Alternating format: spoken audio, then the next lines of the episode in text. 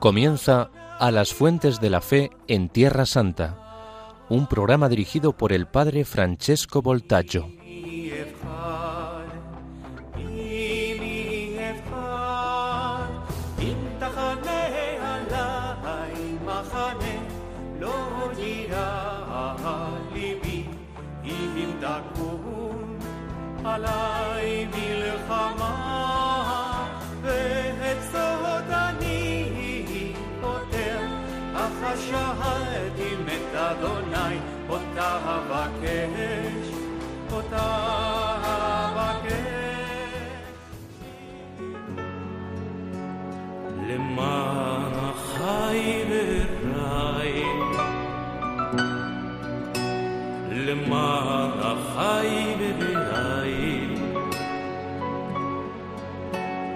Adabrana, Adabrana.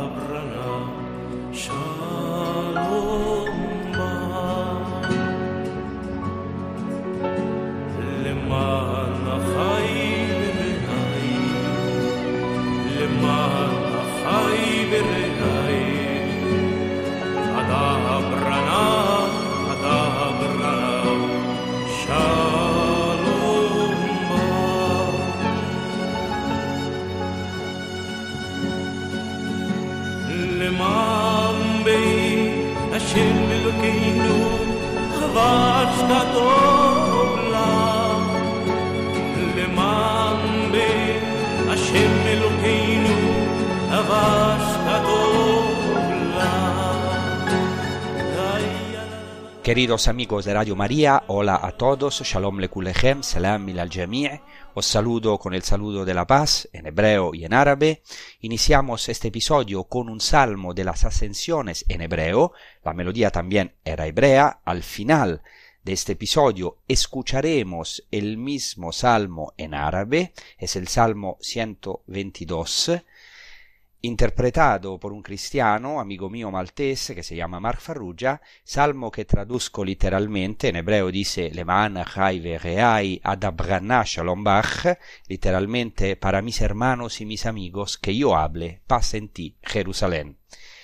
Como saben los que siguen usualmente esta transmisión a las fuentes de la, de la fe en Tierra Santa, estamos siguiendo un esquema cronológico de los evangelios, en la medida de lo, posible, aunque a veces interrumpimos este esquema en ocasiones particulares. Por ejemplo, la última vez quise tratar el tema de la paz según la doctrina social de la Iglesia en el, en el magisterio de algunos pontífices y también hablé de eh, una charla que dio nuestro patriarca de Jerusalén, Monseñor Pizzaballa, que ahora mismo como a lo mejor saben, está involucrado en las delicadas tratativas en el conflicto, en la guerra en la que estamos ahora aquí en Tierra Santa, desgraciadamente. Seguimos rezando y trabajando activamente por la paz. Seguimos con nuestra misión aquí en Tierra Santa sin miedo, sobre todo para consolar y confirmar a nuestros hermanos árabes cristianos. Hoy quisiera continuar con este esquema cronológico. Estamos tratando el ministerio público de Jesucristo. Hemos dedicado varios episodios al ministerio público de Jesucristo en Galilea y hoy quisiera pasar a Jerusalén, esta ciudad exactamente en estos tiempos difíciles y oscuros, ciudad herida pero siempre elegida por Dios porque es una imagen, una imagen de lo que somos nosotros, heridos, llenos de contradicciones, de conflictos, de guerras interiores y exteriores, pero en el mismo tiempo amados por Dios, elegidos por Dios. Entonces, pasamos a Jerusalén porque el Evangelio de Juan comienza inmediatamente después de las bodas en Caná de Galilea, que hemos tratado en uno de estos episodios con la primera Pascua de Jesús en Jerusalén. Me parece importante tratar esta primera Pascua que narra la expulsión de los mercaderes del templo de, Jerusalén porque es muy pertinente para la situación que vivimos ahora mismo aquí en Tierra Santa, pero evidentemente es una palabra también para el mundo entero y para cada uno de nosotros. El evangelista Juan en su evangelio narra tres Pascuas de Jesús en Jerusalén, a diferencia de los evangelios sinópticos, o sea, Mateo, Marco y Lucas, eh, che eh, prácticamente eh, siguen un esquema distinto, o sea, se detienen más en el ministerio de Jesús en Galilea y ven toda la misión de Jesucristo como un viaje, un camino, un itinerario hacia la ciudad santa, hacia Jerusalén, sobre todo hacia la cruz y luego la resurrección. A diferencia de estos evangelios que llamamos sinópticos, el Evangelio de Juan relata tres Pascuas de Jesús en Jerusalén, por lo que también tenemos una cronología de los tres años, por lo que tradicionalmente, eh, o sea, se habla de tres años del ministerio público de Jesucristo, o sea, Jesucristo vivió tres años en los que evangelizó, predicó el reino de Dios y realizó prodigios y señales. En la primera Pascua que relata el Evangelio de Juan, la expulsión de los mercaderos del templo, como vemos, ahora leeremos ahora este Evangelio. Pero antes seguramente algunos de vosotros, oyentes, eh, se pueden dar cuenta de que la expulsión de los mercaderes del templo en los, en los evangelios sinópticos, o sea, en Mateo, Marcos y Lucas, se relata al principio del relato de la pasión, es decir, al final de los evangelios prácticamente. Entonces, ¿por qué hay esta discrepancia? O sea, ¿por qué esta expulsión de los mercaderes del templo en el evangelio de Juan es narrada al comienzo del evangelio, mientras que en los sinópticos al final prácticamente, antes de la pasión de Jesucristo, ¿por qué Juan lo cuenta al principio de su evangelio. Se trata de dos hechos distintos, es decir, repitió Jesús el mismo acontecimiento, el mismo signo, o sea, al principio de su ministerio, en la primera Pascua narrada por Juan, y luego al final, como dicen los sinópticos, o Juan anticipa este acontecimiento para subrayar algo fundamental, o sea que Jesucristo es el nuevo templo o lo retrasan los sinópticos para anticipar la pasión, muerte y resurrección de Jesucristo y su visita al templo. No podemos saberlo. Es difícil o prácticamente imposible saberlo. No podemos establecerlo todo a partir de los evangelios. En el cielo lo sabremos todos.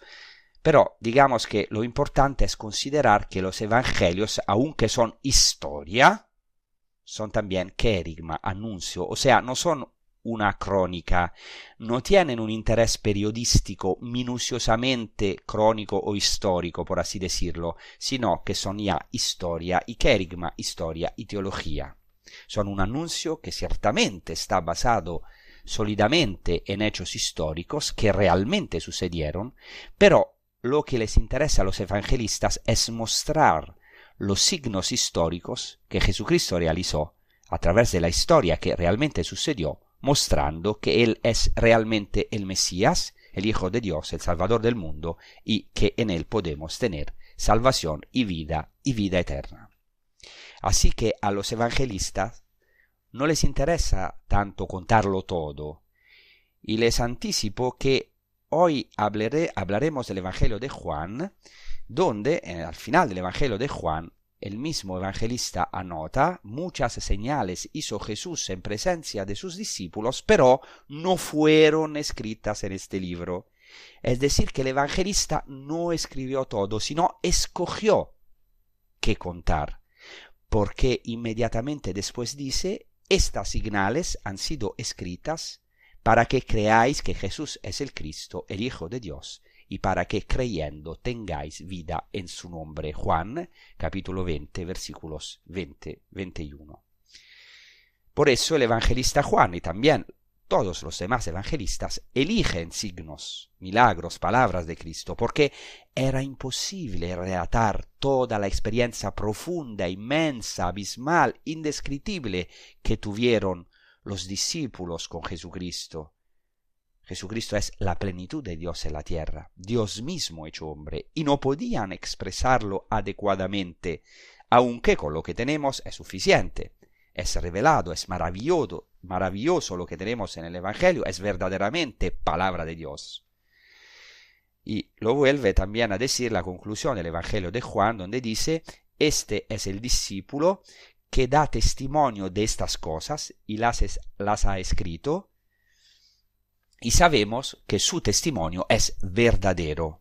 Y así termina el Evangelio de Juan, es la eh, segunda conclusión del Evangelio de Juan, donde dice el evangelista Juan, este, o sea, todavía hay muchas otras cosas realizadas por Jesús que si se escribieran una por una, creo que el mundo mismo no bastaría para contener los libros que habría que escribir. Es decir, los apóstoles, estos primeros testigos oculares, tuvieron una experiencia tan sobreabundante de la gracia, de la manifestación de la gloria de Dios en Jesucristo, que tuvieron que hacer una elección, que escoger, elegir algunos milagros y palabras y acontecimientos vividos junto con Jesucristo.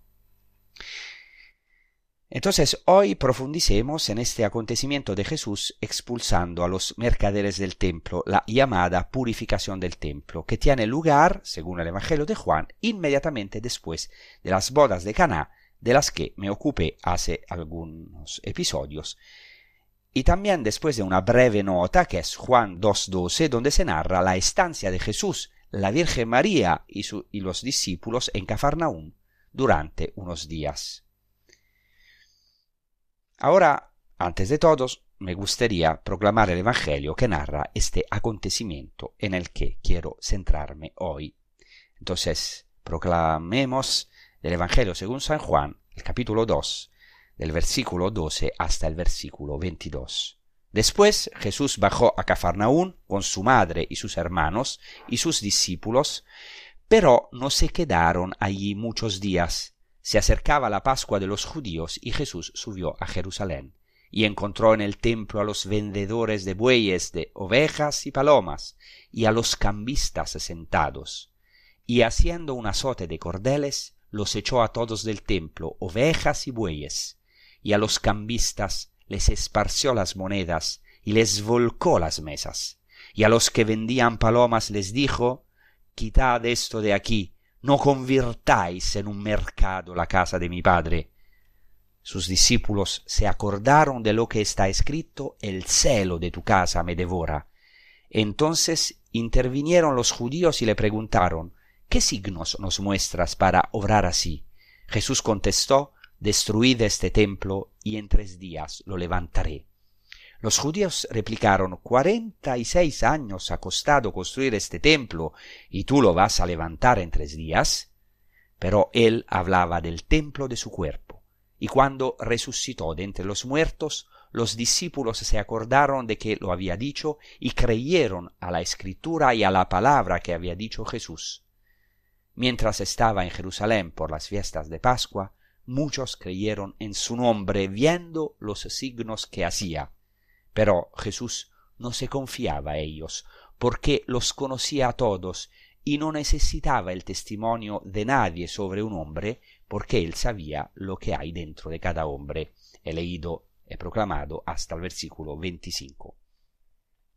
Intentemos pues profundizar en este Evangelio maravilloso, sirviéndonos también del texto griego. En primer lugar, el evangelista señala que la Pascua de los judíos, en griego La Pascua de los judíos estaba cerca. Esto es importante, es una nota importante. Todo el Evangelio de Juan está basado en las fiestas judías y en concreto en las tres Pascuas que vive Jesucristo. La primera es esta de Jerusalén, donde tenemos precisamente la expulsión de los mercaderes del templo y el diálogo con Nicodemo, que es de gran importancia y del que hablaremos más adelante.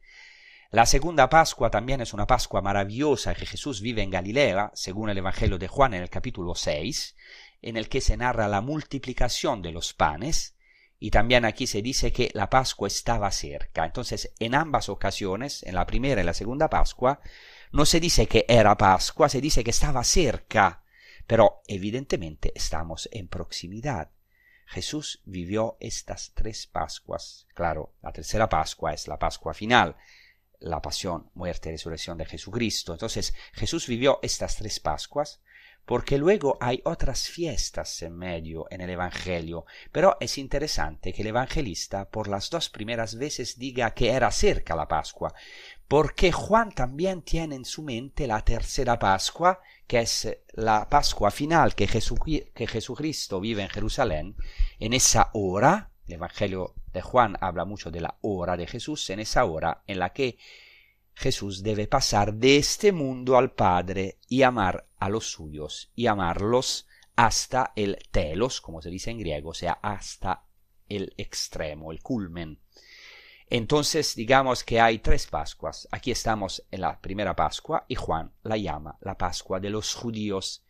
Evidentemente, ya aquí el evangelista debe ciertamente, eh, sabe ciertamente lo que es la Pascua judía, la ha vivido, es un judío, pero ya vive la Pascua de Cristo, la Pascua cristiana. Por eso hace esta anotación, la Pascua de los judíos. No en el sentido que él no es judío, no se incluye en los judíos. Todo el mundo sabía que la Pascua era una fiesta de los judíos, una fiesta judía, pero aquí hay una pequeña señal de que el evangelista ha vivido no solo la Pascua de Cristo, sino todas las siguientes Pascuas que Dios le permitió celebrar hasta que escribe el Evangelio, que era la Pascua de los cristianos, que es la fiesta de las fiestas para un cristiano, donde se cumple toda la escritura, toda la historia de la salvación, precisamente en la resurrección de Jesucristo de entre los muertos. Inmediatamente después el evangelista dice que se acercaba la Pascua de los judíos y Jesús subió a Jerusalén. Y aquí se utiliza el verbo griego anabaino, esta es verdaderamente la anábasis en griego, o sea, la subida, el ascenso de Jesús. Y también de todo judío. Aquí hay una nota importante, no solamente griega, sino eh, con relación al trasfondo judío, porque prácticamente em, subir es un término, técnico. Aún hoy los judíos, para decir que se van a Israel, usan el verbo laalot, o sea, subir a Jerusalén. Y hoy en hebreo moderno la alia es la inmigración a Israel. Inmigrar en Israel se dice hasta hoy la alot, hacer la alia, o sea, subir en Israel. Ir a Jerusalén se dice subir a Jerusalén. Porque se sube es la montaña ideal, es el lugar de la presencia de Dios, la puerta del cielo, es la anábasis, la subida por excelencia, la subida a Jerusalén.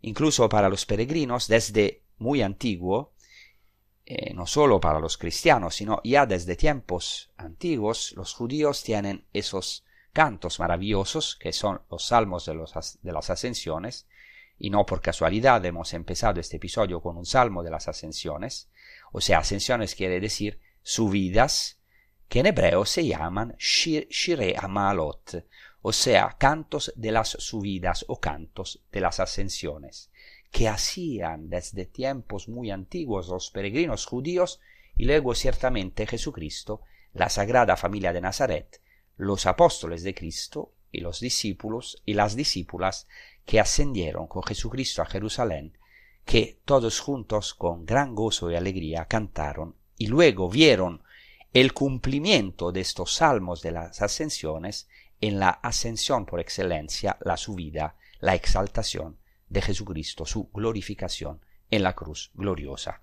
Entonces ahora vamos a escuchar, esta vez en español, uno de los cantos de las ascensiones, que es de Kiko Argüello, ejecutado por él, que es titulado Qué amables son tus moradas. Se habla de las moradas del Señor, o sea, del templo. Es este camino maravilloso esta subida hasta el templo de Jerusalén que pasa por la valle del llanto, pero se transforma en bendiciones. Es exactamente esta peregrinación, esta subida hasta Jerusalén, la ciudad santa, la puerta del cielo.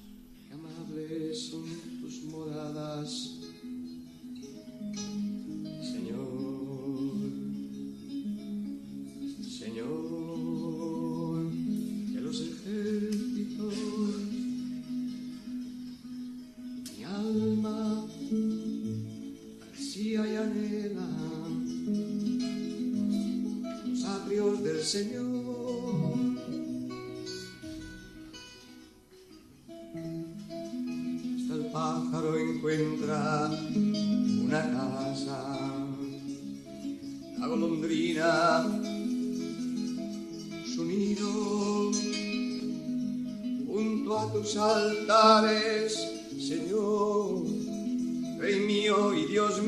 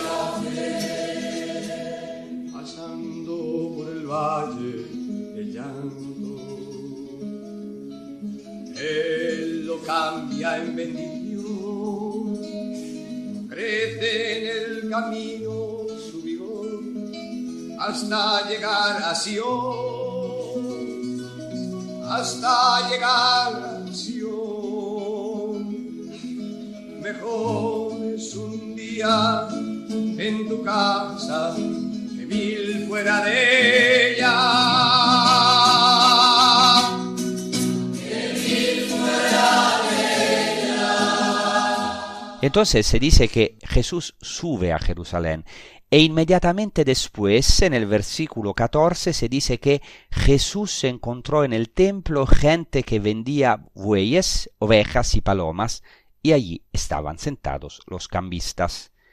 Este verbo encontrar es muy importante en el primer capítulo de Juan.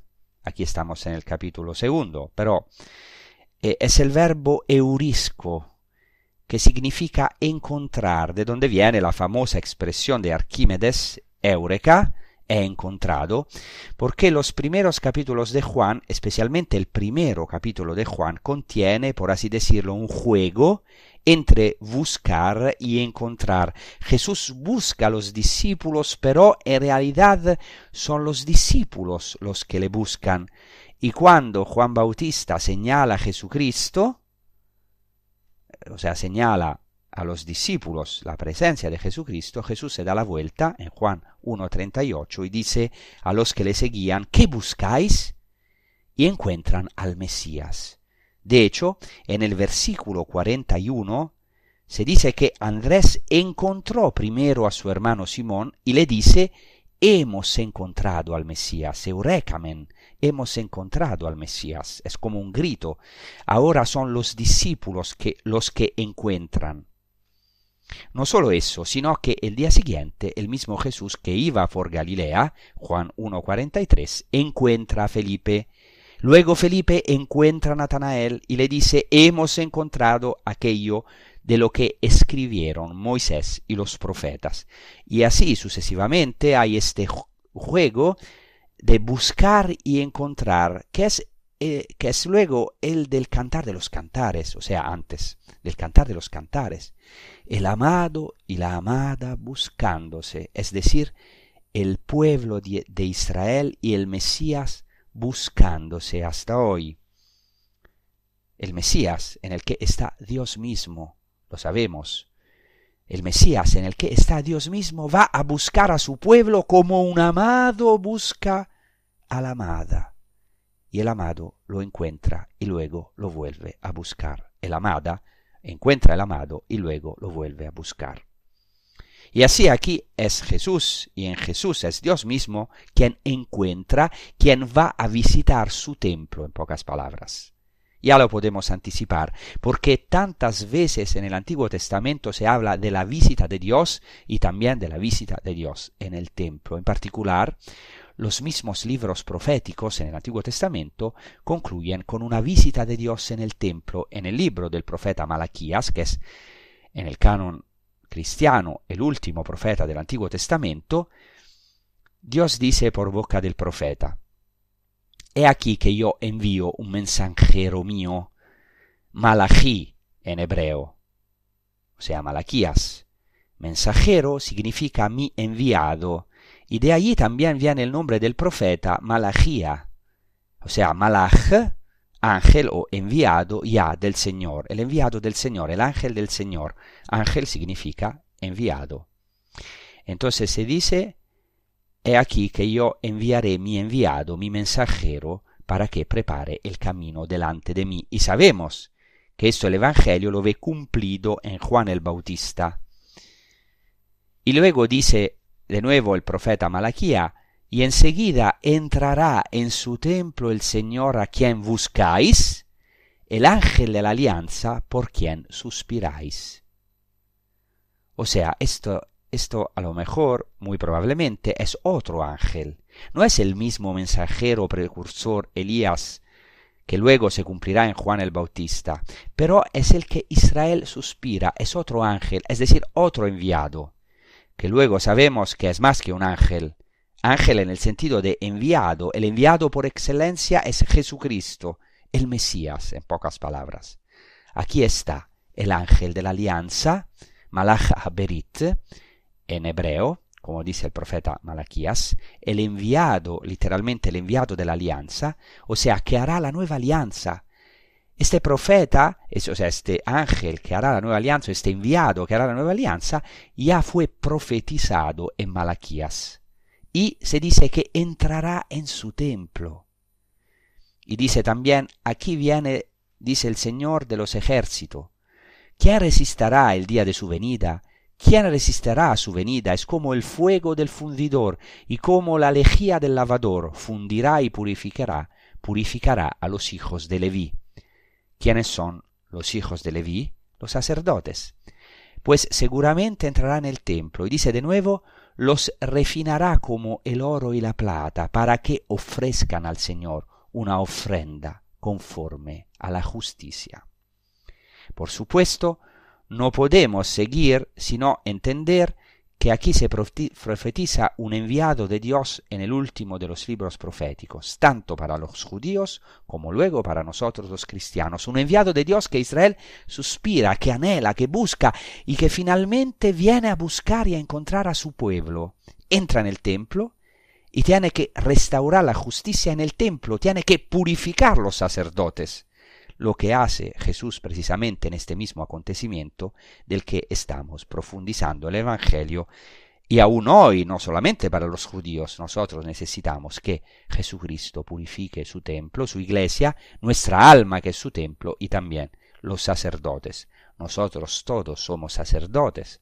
Por nuestro bautismo necesitamos esta purificación y esto también claramente vale para los sacerdotes, los ministros, los presbíteros, los sacerdotes también del Nuevo Testamento que hoy, hoy, hoy, todavía, y lo sabemos, necesitan una purificación.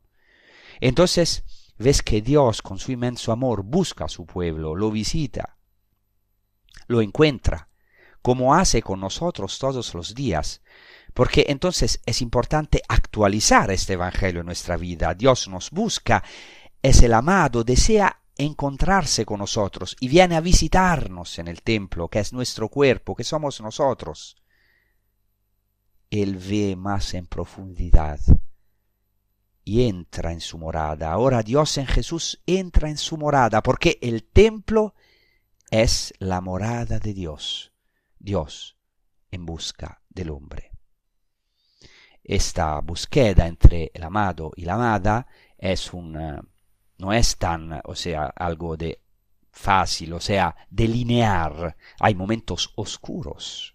Como esto también Jesucristo tiene que corregir a su pueblo, va a buscar su pueblo para corregirlo, porque el pueblo de Israel y el templo especialmente está viviendo una noche oscura.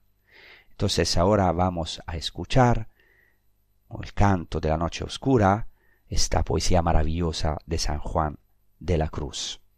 Vamos a rezar con este canto que habla de esta búsqueda de la amada de nuestra alma a través de noches oscuras hasta a llegar al encuentro maravilloso, estupendo con nuestro amado que es el Señor.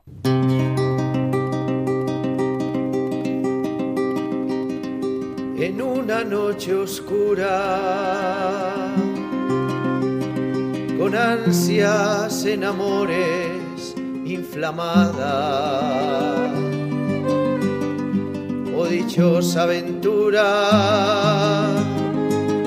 salí sin ser notada. Estando ya mi casa sosegada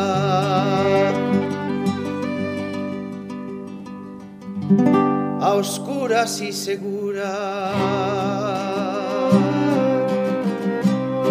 por la secreta escala disfrazada.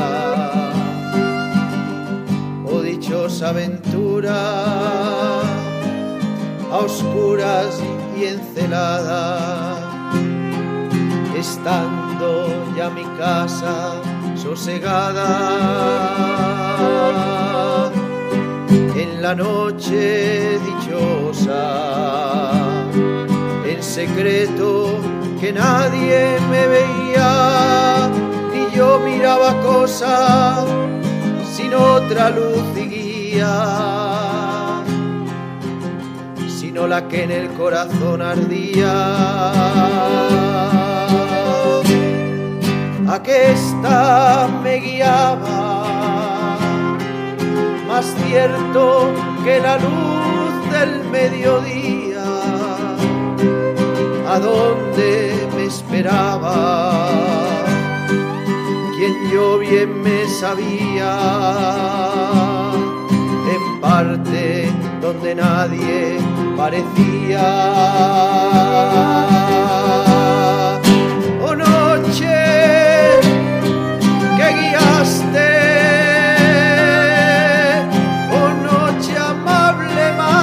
La alborada, o noche que juntaste,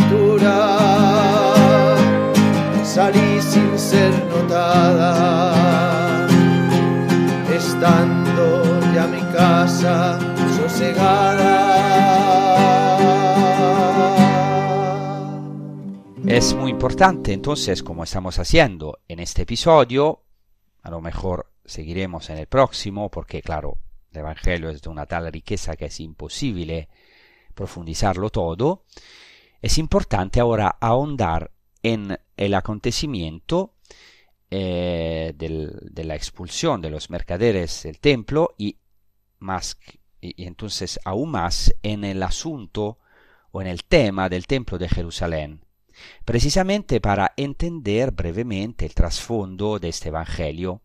Y claro, dedicaré todo un episodio al Templo de Jerusalén más adelante porque requiere mucho estudio, pero haré ahora una alusión y luego intentaré como pueda, como pueda, intentaré ver el trasfondo de este Evangelio, tanto el trasfondo griego cuanto el trasfondo judío. Y entonces queremos ir a este lugar santo del templo para que todo esto nos ayude a actualizar este Evangelio en nuestras vidas personales y también podamos tener eh, a lo mejor algunas inspiraciones para la catequesis, para nuestra scrutatio, o sea, lección divina o profundización en las escrituras, personal y meditación profunda del Evangelio, como espero hacer en estos episodios. Entonces, sigamos con este acontecimiento del que estamos hablando, de la expulsión de los mercaderes del templo que hace Jesús. Decíamos que Jesús, cuando se acerca a la Pascua, entra en el templo de Jerusalén y dice el Evangelio, encontró en el templo gente que vendía bueyes, ovejas y palomas, y allí estaban sentados los cambistas. Es fundamental entender la estructura del templo de Jerusalén en la época de Jesús, hablaremos de ello también más adelante, pero ahora quiero hacer notar que con este término griego entoyero, o sea, en el templo, se quiere expresar el templo en general, en general, no solo el edificio del santuario, sino toda la explanada del templo, es decir, toda la zona sagrada del templo de Jerusalén que todavía hoy se puede ver, es una explanada enorme, aunque hoy obviamente es venerada por los musulmanes, es un lugar de culto islámico porque por encima de la explanada del templo está la mezquita que se llama Al-Aqsa, que es el tercer lugar sagrado para los musulmanes, y hay también otra mezquita o mejor un santuario que se llama Cúpula de la Roca o Mezquita de Omar, pero todavía prácticamente la explanada del templo se puede ver hasta hoy y luego se puede ver también el muro occidental, lo que nosotros llamamos comúnmente muro de las lamentaciones, que es venerado por los judíos, que los judíos llaman Hakkotel. Entonces tenemos algunos restos del templo. Los arqueólogos israelíes hicieron de verdad estupendas excavaciones arqueológicas, especialmente en el lado sur del templo. Todavía, fijaos, se pueden ver las piedras derrotadas por la destrucción del templo por los romanos, por Tito. Entonces, ¿qué significa que Jesús encontrara en el templo todos estos animales para el sacrificio, bueyes, ovejas y palomas? Estamos hablando de la enorme explanada del templo, por lo que probablemente hablamos del patio de los gentiles, otros estudiosos piensan que en sus inmediaciones a lo mejor. Ciertamente no en la zona más sagrada del templo, sino en la antecámara del templo o en sus inmediaciones, cerca del templo o del santuario. Em, arriba, en la esplanada del templo, sabemos que había un gran patio, el llamado patio de los gentiles, de los paganos, porque en esta explanada podían estar los paganos.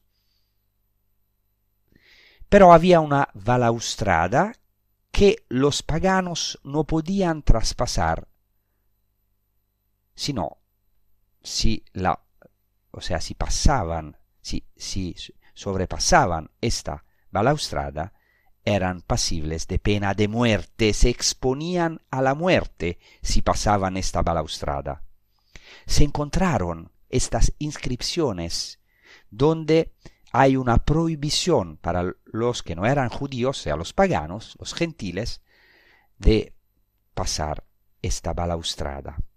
Porque el templo, esto tenemos que entenderlo bien, estaba estructurado de tal manera que la parte más interior, es decir, después de esta balaustrada, solo podían entrar los judíos, y las mujeres judías se detenían en un patio, el llamado patio de las mujeres, mientras que en la zona de los sacrificios solo entraban los hombres, en el santo solo los sacerdotes y en el santo de los santos solo el sumo sacerdote, sacerdote una vez al año en el día de Yom Kippur, en el gran día de la expiación.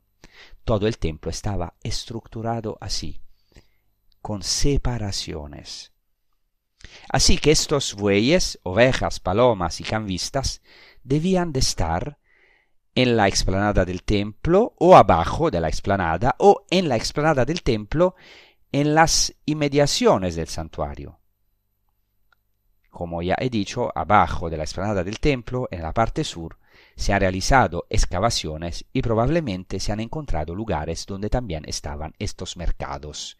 Estos son también los resultados de las excavaciones arqueológicas. Quizás lo más probable, como dicen algunos exegetas, no exactamente, no estaban exactamente en la explanada, estos animales y cambistas, sino antes de entrar en la zona del templo. En cualquier caso es interesante, hay una cierta ironía en Juan, se habla de una ironía juánica, o sea, de San Juan. Eh, porque dice, Jesús se encontró en el templo a los vendedores de bueyes, luego de ovejas, de palomas, y ahí estaban sentados los cambistas. Aquí hay algo típico del evangelista Juan, que es una ironía. Quiero decir, ahora no lo puedo explicar en griego porque es mucho más notorio en griego, pero Juan parece equiparar a los cambistas, a los que hacen este negocio, este negocio en el templo, con los animales para el sacrificio, con bueyes, ovejas y palomas, precisamente porque los cambistas son mencionados inmediatamente después de esta retaíla de animales, bueyes, ovejas y palomas. Y aquí hay una primera palabra para todos nosotros.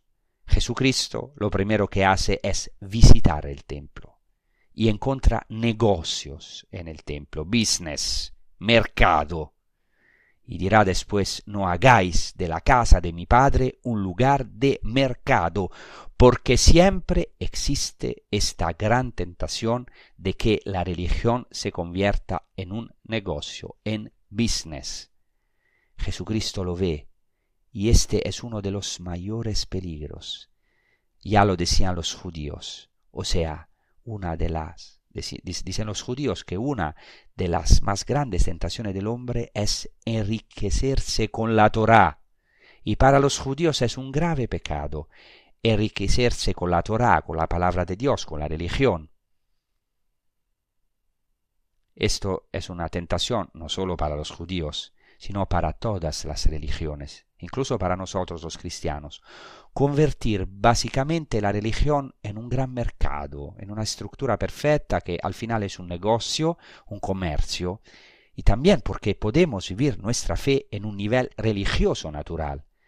De hecho, es una etapa de fe, pero eh, básicamente es hacer un mercado con Dios, tener una especie de relación con Dios, como se dice en latín, do ut des, do ut des, o sea, yo doy para recibir, yo rezo para que el Señor me recompense en bienes, yo hago cosas para el Señor para que Él me bendiga y cure mis enfermedades y me ayude y me rellene eh, de bienes y todo esto. Entonces podemos decir, Señor, yo hago esto, hago estas oraciones, hago esta peregrinación, hago estas obras, pero luego tú me ayudas, me das esto, me das la curación. Esto no quiere decir que no es bueno pedir la curación, pero cuidado que conocemos esos argumentos, ¿no?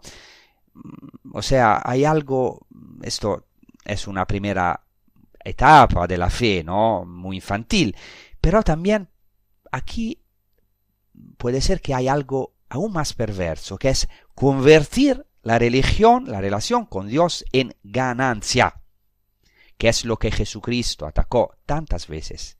También atacó a algunos fariseos porque estaban apegados al dinero. Y esto, esto, es un peligro no solamente para los fariseos y los judíos, sino para todos nosotros, incluso para nosotros hoy, los cristianos, especialmente las personas muy religiosas, hacer dinero con las cosas sagradas, que es una de las cosas más terribles. Jesucristo ve esto. Va en peregrinación a Jerusalén, porque el hecho de que el evangelista dijera que la Pascua de los judíos estaba cerca, Sabemos que en esta ocasión todos los judíos tenían que ir a Jerusalén, de acuerdo con lo que prescribe la Torá, es decir, el Pentateuco dos veces dice que tres veces al año todo varón se presentará al Señor para ver el rostro del Señor. Dice la Torá, dice el Pentateuco, tres veces al año, es decir, con ocasión de las tres grandes fiestas judías llamadas fiestas de la peregrinación o Shloshar Regalim, la llamamos en hebreo también, o sea, las tres festas literalmente de los pies, porque se va peregrinando, se camina. Es decir, Pascua, son tres fiestas, Pascua, Pentecostés y la fiesta de las tiendas, Sukkot.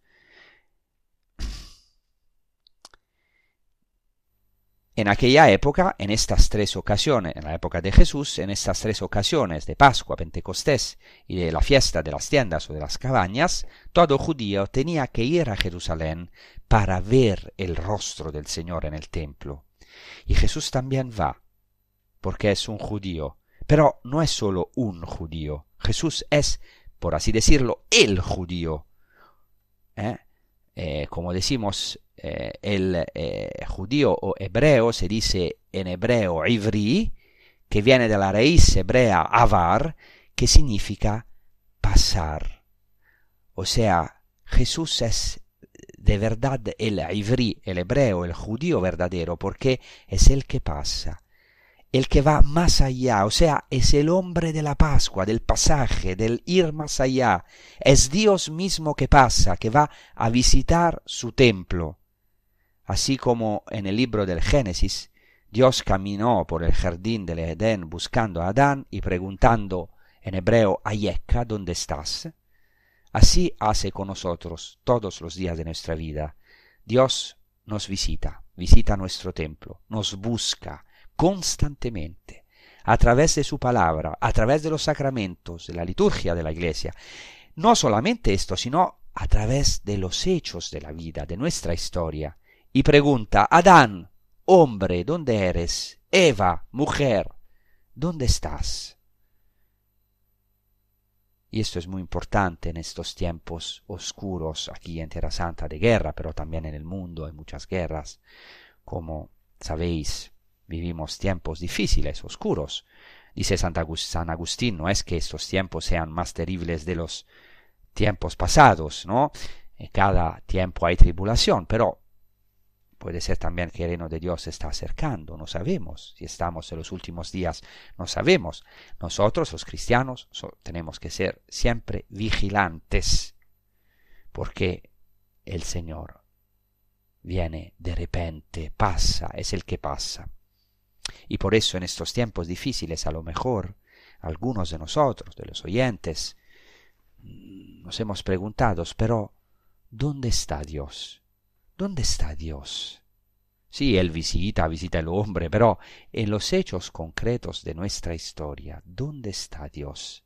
En las guerras, en la matanza de los inocentes, que está pasando ahora en varios lugares, mientras que estamos a lo mejor escuchando este episodio en nuestra vida normal, rutinaria.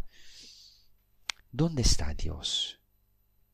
Eh, dice, decía el Papa Benedicto XVI en Auschwitz, y también es una palabra que quiso repetir nuestro patriarca de Jerusalén, Monseñor Pizzaballa, en frente de estas tragedias que estamos viviendo, porque estamos viviendo momentos muy difíciles aquí, viendo el sufrimiento de muchos de nuestros hermanos, que sean judíos, musulmanes y cristianos. Entonces decía Benedicto XVI y repitió también el patriarca Pizzaballa, más que preguntarnos dónde está Dios, en estos momentos tenemos que preguntar dónde está el hombre. ¿Dónde estoy yo? Son dos preguntas maravillosas de la escritura, las primeras dos preguntas de la Biblia. La primera es después del pecado de Adán y de Eva, y Dios va buscando el hombre con amor, paseando en el jardín del Edén y preguntándole, ¿dónde eres? Primera pregunta. La segunda pregunta la hace Dios a Caíno cuando le dice, ¿dónde está tu hermano? ¿Dónde está Abel, tu hermano? Son dos preguntas relacionadas, como a decir que no puedo saber dónde estoy yo si no sé dónde está mi hermano. Entonces tenemos que preguntarnos, más que preguntarnos dónde está Dios, dónde está el hombre, dónde estás tú, dónde estoy yo. He aquí que el hombre al principio se escondió porque había pecado, y el hombre muchas veces se esconde como nosotros, detrás de la idolatría, del pecado. La primera idolatría es el dinero, es el business.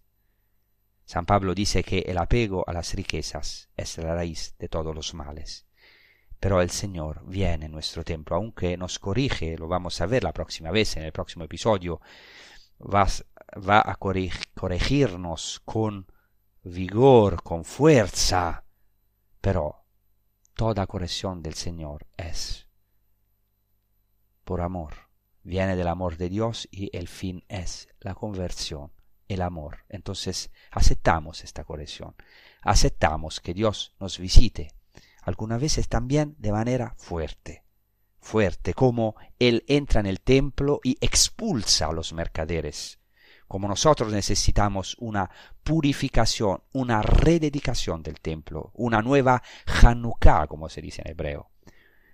Tenemos, todo lo sabemos, tenemos en nuestro templo muchos, muchas palomas, bueyes, eh, ovejas, animales y también cambistas, business, si no es un business concreto, una idolatría al dinero o si no somos pegado, apegado al dinero, pero seguramente muchas veces buscamos en nuestra relación con Dios y con los hermanos una relación de escambio y no gratuita. Esta es la palabra llave, gratuidad, gratuidad que nosotros muchas veces no conocemos. Por eso ha venido Jesucristo para hacernos entrar en su Pascua, que es gratuidad absoluta. Pascua es dinamismo absoluto de Dios que pasa gratuitamente en nuestra vida para darnos su vida divina y hacernos participar de su gratuidad. Muchas gracias. Claramente os pedimos oraciones para Jerusalén, para la paz de Jerusalén. Os recuerdo que pueden oír o escuchar nuevamente este episodio o otros episodios míos o otros de muchos otros hablantes de Radio María en el sitio internet de Radio María de los podcasts, podcast de Radio María. Muchas gracias, un abrazo a todos y rezad por nosotros y sobre todo rezad por la paz de Jerusalén y de Tierra Santa. Gracias, hasta la próxima. فرحت بالقائلين لي لبيت الرب نذهب. وقافت أرجلنا في أبواب أورشليم. فرحت بالقائلين لي لبيت الرب نذهب. وقافت أرجلنا في أبواب أورشليم. أورشليم المبنية مثل مدينة متصلة مثل مدينة متصلة. بعضها ببعض مثل مدينة متصلة. بعضها ببعض لأن هناك صاعدة صاعدات القبائل قبائل الرب شهادة. شهادة لإسرائيل. يعترفون لاسم الرب هناك نصبت كراسي. يعترفون لاسم الرب هناك نصبت كراسي. هناك نصبت كراسي كراسي للقضاء. هناك نصبت كراسي. كراسي بيت داود. اسألوا السلام السلام لأورشليم.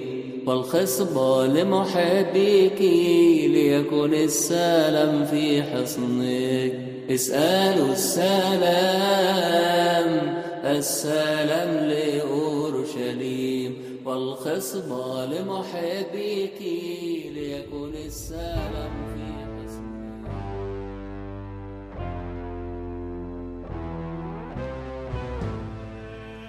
Y así concluye A las fuentes de la fe en Tierra Santa, con el padre Francesco Voltaggio.